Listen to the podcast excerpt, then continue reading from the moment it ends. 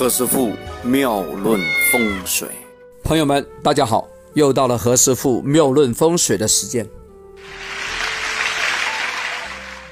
前一阵子我们讲了生肖的运程，讲了一些经济、贸易，讲的蛮多的啊。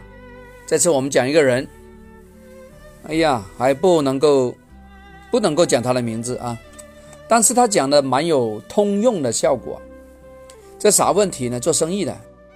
何老师碰到非常多做生意的朋友，因为呢前阵子刚刚找了我啊，干嘛做个年度的运程分析啊？哎，他突然又来问，我以为又有什么大事啊？哎，对我来说这个小事，对他来说蛮大事的，啥呀？是啥事情啊？他何老师，你你你给我出个招，然后就讲了，他说他那个铺面呢是对面的街铺。就说他这边有一边路的，大概两个车道、三个车道吧，对面呢也有个铺面是别人的，他们是同行，因为呢现在做的一些商品城呢，大家买卖的东西都差不多。比如说你做衣服的，那对面那家应该也是做衣服的啊。开发商他原来就是做配置的嘛，对吧？那这个很正常啊。我那朋友抱怨呢，他说对面那个。那家老板娘啊，不单指老板娘，连店的员工啊，都没事的时候啊，当拿眼睛来瞟瞟这个这个店，看有什么款式啊，怎么招呼客人的，怎么打折啊，广告怎么摆呀？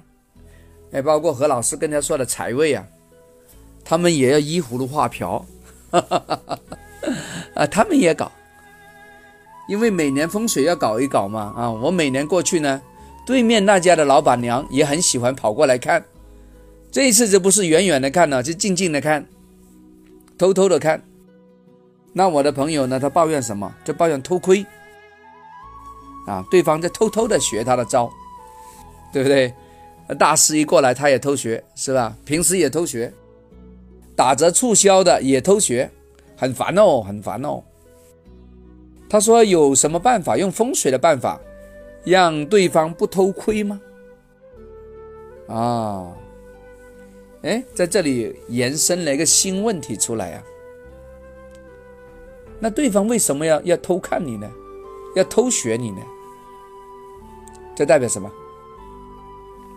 其实代表啊，他不如你，他的收入不如你，他的境界不如你，他要向好啊。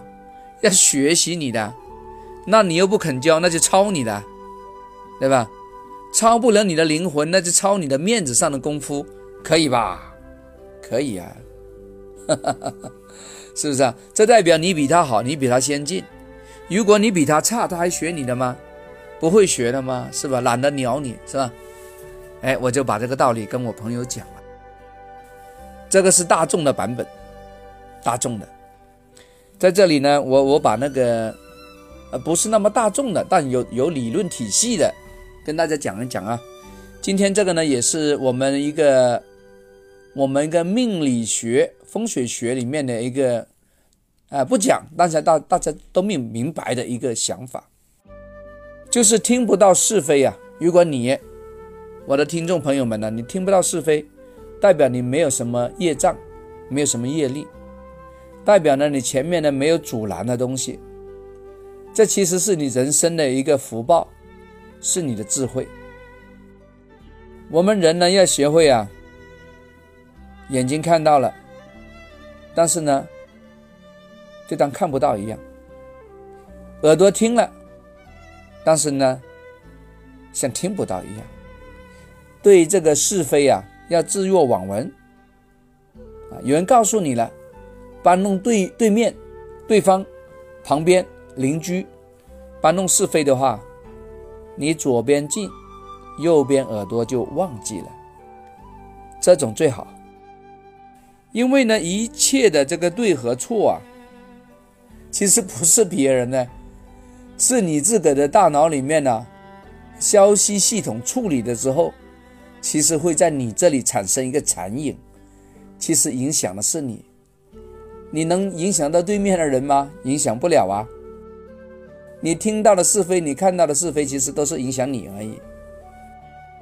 所以呢，无论对方，你对面那个店铺怎么来折腾，没关系，让他折腾啊。